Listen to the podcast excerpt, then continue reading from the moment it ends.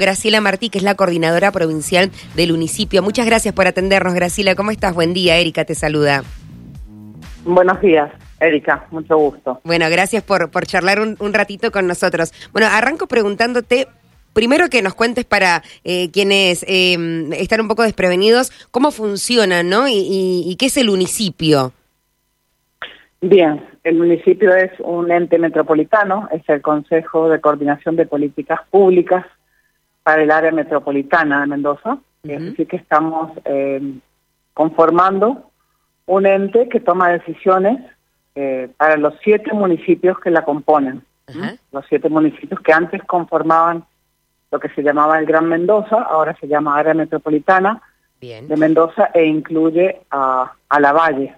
Bien, bien. Las Heras, claro, Ciudad, Luján, Guaymallén, La Valle, Maipú. claro, exactamente, Godoy Cruz, Godoy Cruz, claro. Eh, todos los, los, que conformaban el Gran Mendoza más la Valle, en total siete. Entonces, desde el municipio planificamos distintos tipos de medidas, abordamos distintos tipos de temas eh, que les compete a los siete municipios en común y que, digamos, eh, se extiende de lo que sería la responsabilidad del municipio, ¿no? Este, funciona este, de manera metropolitana. El problema, por ejemplo, un problema que puede tener que ver con el aire o con la quema de hojas o con los gases de efecto invernadero eh, o con la seguridad, que muchas veces eh, se mueven de un municipio al otro. Entonces, si no hay una coordinación metropolitana, eh, se hace más difícil la contención del problema. Totalmente, totalmente. Y uno de los anuncios más importantes, al menos en los últimos años, tenía que ver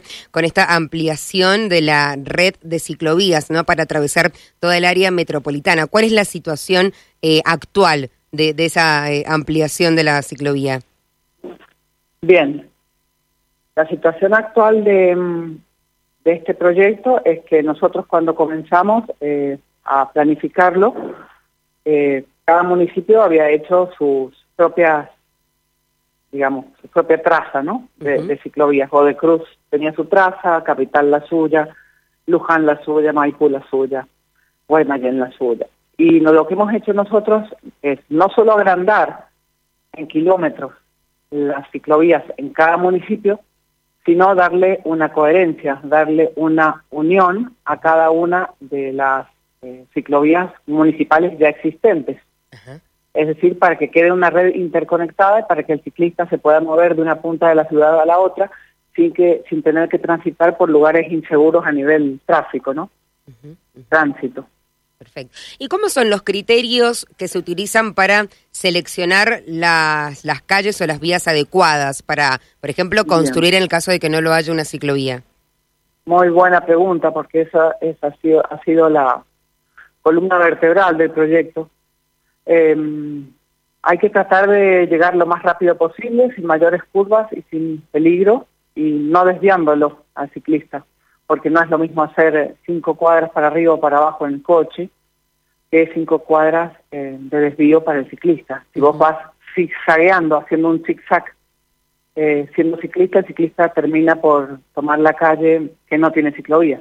Entonces, eh, lo que hay que formar, hay que transformar el territorio en un en una digamos en una ciclovía coherente rápida que le permita llegar a lo mejor en 20 minutos a hacer este un trayecto de 7 kilómetros que es lo que está pasando 30 minutos, depende del ciclista, cómo esté avesado el ciclista. Claro, depende del estado físico del ciclista también. Exactamente, y si vas para arriba o para abajo, pero por ejemplo el otro día me, me contaba un, una persona que llamó, eh, que llega de rodeo del medio a la, a la un cuyo en 40 minutos. Bueno, muy buen estado físico. Y me pareció muy bien. Sí, envidiable. Y, y Graciela, te consulto, cuando hay que construir Ejemplo, bueno, lo que pasó en, Martínez de Rosas tal vez, por nombrar la primera que se me ocurre, una ciclovía eh, en una calle donde hay eh, casas. Digo, se le hace una consulta a los vecinos, se les avisa, se les pregunta, vamos a poner una ciclovía que va a atravesar acá eh, la, la, calle de tu cuadra.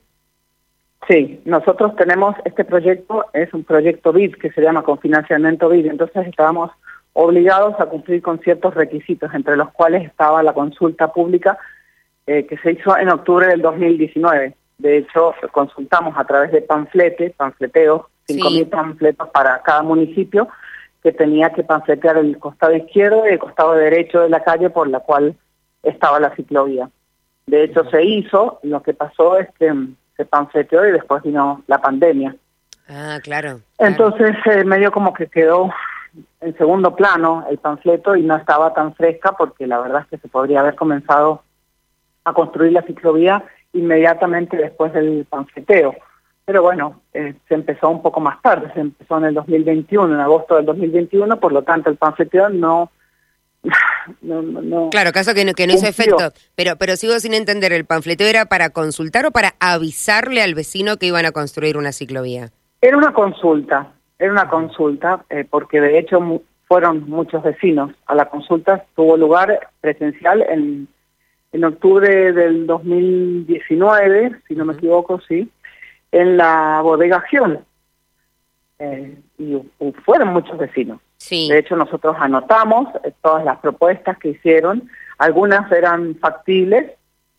Por ejemplo, me acuerdo de una clínica que pidió una dársena. Ah, claro, bien, para que puedan estacionar y bajar rápido algún paciente.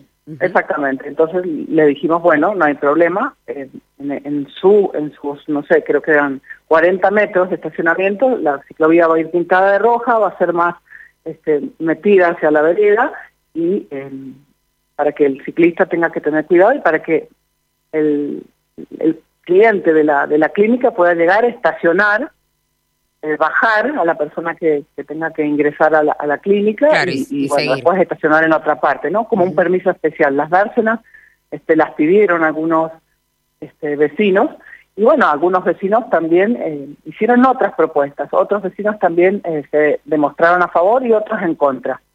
Había de todo en esa en esa consulta pública. ¿Y Pero nosotros teníamos que hacerlo sí o sí. Claro, que sería por mayoría, digamos. ¿O cómo se toman decisiones después de eso? En realidad, la decisión política por parte de los siete intendentes, por parte de la Secretaría de Ambiente, que cuyo, digamos, el secretario de Ambiente es el presidente del municipio, ¿no? Bien. Nosotros cuando entramos a este crédito BID, ya se políticamente se avalaron los dos proyectos del municipio. Uno era la ciclovía y el otro es el arbolado público. Bien. Se avaló desde la gobernación. Cuando el proyecto eh, está avalado por los siete vocales del municipio, que son los siete intendentes, por el gobernador y por el secretario de Ambiente, que es el presidente del municipio, tiene un aval político muy fuerte. Bien. Por supuesto, también venía avalado desde el Ministerio del Interior eh, de la Nación y por el BID. Es un conjunto, digamos, de apoyo político muy fuerte que no se puede hacer, no se puede continuar en el territorio eh, sin, el, sin la consulta pública, pero es muy difícil eh, que porque un vecino diga no la quiero, no se haga el proyecto, más que nada porque está todo pensado a largo plazo para cambiar la matriz de transporte. Nosotros queremos ofrecerle al, al ciudadano la posibilidad de que se vaya en bici. Y, y queremos que con el tiempo crezca la cantidad de gente que se va en bici a la escuela, a la universidad, los padres que llevan a los niños al jardín en bicicleta, acompañándolos en principio.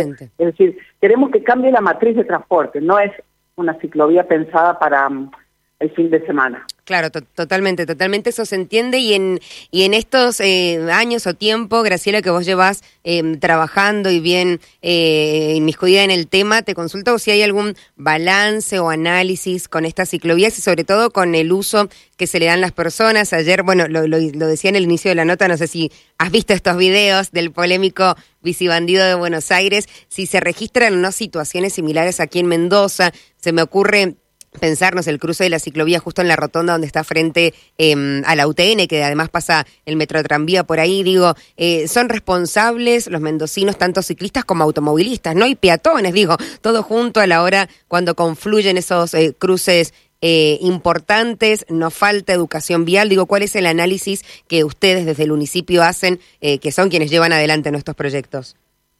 Sí, tenés mucha razón en todo es una conciencia que tiene que ir creciendo. Las ciudades se van modificando de a poco y con este de a poco se va modificando también la conciencia del ciudadano. El ciudadano no, no modifica su conciencia hasta que no se produce un acto. El ciudadano no puede estar preparado para el ciclista si el ciclista no existe.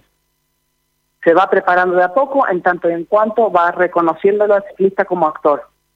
Dentro de 10 años, eh, el ciclista ya está integrado en su conciencia. Dentro de 5 años, depende de la cantidad eh, de ciclistas que haya, depende de la cantidad de conocimiento, depende de la cantidad de, eh, de actos publicitarios que se hacen en, a favor de la ciclovía, ¿no?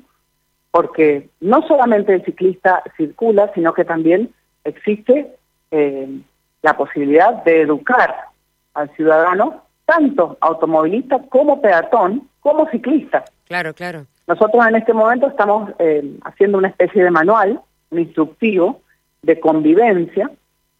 Eh, llevamos, digamos, el 50% de la ciclovía construida, pero para cuando termine el instructivo va a estar dando vueltas también en PDF, en videos. Nosotros ya estamos instalando la cartelería por ejemplo, de que hay que circular con timbre, con luz y con casco. Bien, claro. ¿No? Para que el ciudadano, bueno, de a poco vaya haciendo este cambio de actitud, no solamente el ciclista, teniendo cuidado con los peatones, sino el que maneja un coche mirando a la izquierda o a la derecha, aunque venga una mano aunque venga en la sola mano. Eso es fundamental, el orden de prioridad ahora con la ciclovía de calle San Martín, se me ocurre, digo, a la hora de doblar a veces automovilistas que no miran. Es fundamental, exactamente. Pero esos cambios no se los podemos, no podemos pretender que aparezcan de un día para el otro. Esos cambios aparecen con el continuo, con el hábito. Un día, otro día, otro día, otro día. Después son tus hijos los que se van en bicicleta. Entonces ya no sos solamente vos el que mirás a la izquierda o a la derecha, sino que pensás, ah, el que podría venir por mano izquierda es mi hijo. Entonces ya empezás a hacer un cambio estructural en el pensamiento. Y cuando sucede eso, por ejemplo, en Godoy Cruz, hay una ciclovía muy grande, hay una red de ciclovía propia interna muy grande, eh, interconectada con Capital. Eh, Godoy Cruz fue el, digamos, el municipio que empezó. Sí, el pionero, claro el pionero. En Godoy Cruz no, no, no pasa lo mismo que en otros municipios.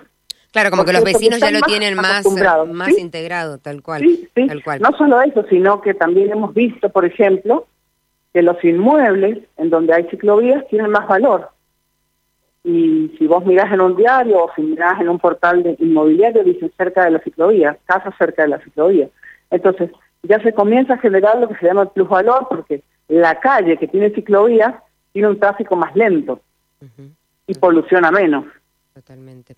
En eh, Graciela, te hago las últimas dos consultas antes de entrar la tanda. Pasando en limpio, entonces, esta eh, red de ciclovías, bueno, con el financiamiento del BID que nos contabas, ¿tiene eh, algún momento estimado ya de, de, finalización de ejecución para después quizás pasar a otro plan, pero al menos esta del área metropolitana, de estos cuantos, bueno, llegar a casi 400 kilómetros de ciclovías?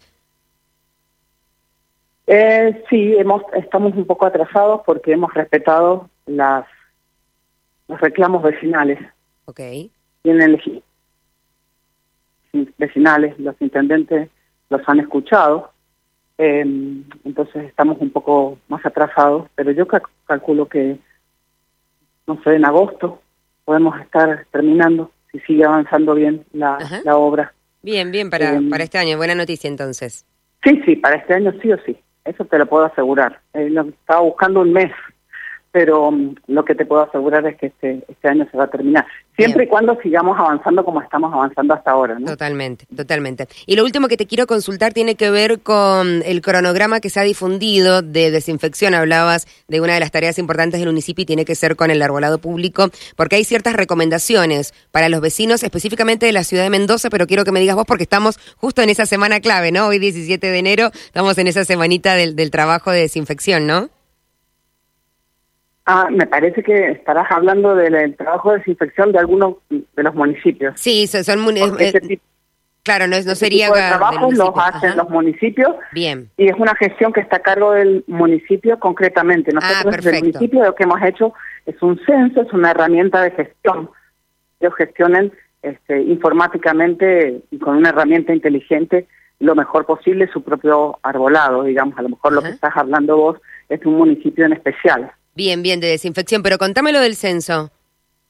Lo del censo es una herramienta muy innovadora, eh, informática, como te digo, una página web, como para decirlo en criollo, Sí. y mm, en donde el municipio tiene una ficha y mm, puede gestionar distintas zonas, ¿no? Puede buscar, este, no sé, los paraísos, o puede buscar eh, los tocones, los árboles muertos, eh, los árboles de una especie en especial, o los, los árboles del barrio Santa Ana, ¿no? Me lo invento. Y con esta zona, con esta solidificación, puede tomar medidas. Puede, puede tomar la medida de la poda, puede desinfección, como decís vos en este momento. Puede, tiene como un plan, como un, un, un mapa de sus, de sus árboles. Cada árbol tiene una georreferencia y tiene una identificación y puede mirarlo antes de salir al territorio a ver cómo se ve en la foto, en una foto 360 y en tres fotos estáticas, Ajá. y puede tomar decisiones y también puede ver dónde le faltan árboles. Por ejemplo, si el secretario de Arbolado Público quiere ver, a ver, dónde voy a reforestar, dónde me faltan, dónde tengo espacio- espacios vacíos, donde puedo plantar este, nuevos árboles. Todo esto se puede hacer desde, mira, desde una perspectiva cartográfica, desde, una, desde un mapa, ¿no? con, con puntitos vacíos o con huequitos vacíos. Y, y bueno, toda una herramienta de gestión, como te digo, que también estamos a punto de terminar. Bien, bien, perfecto. También para los siete municipios. Perfecto. Te leí en un artículo, y ahora sí con esto cierro, eh, hablando sobre, eh, bueno, esta organización metropolitana, el municipio, el ente que coordinás.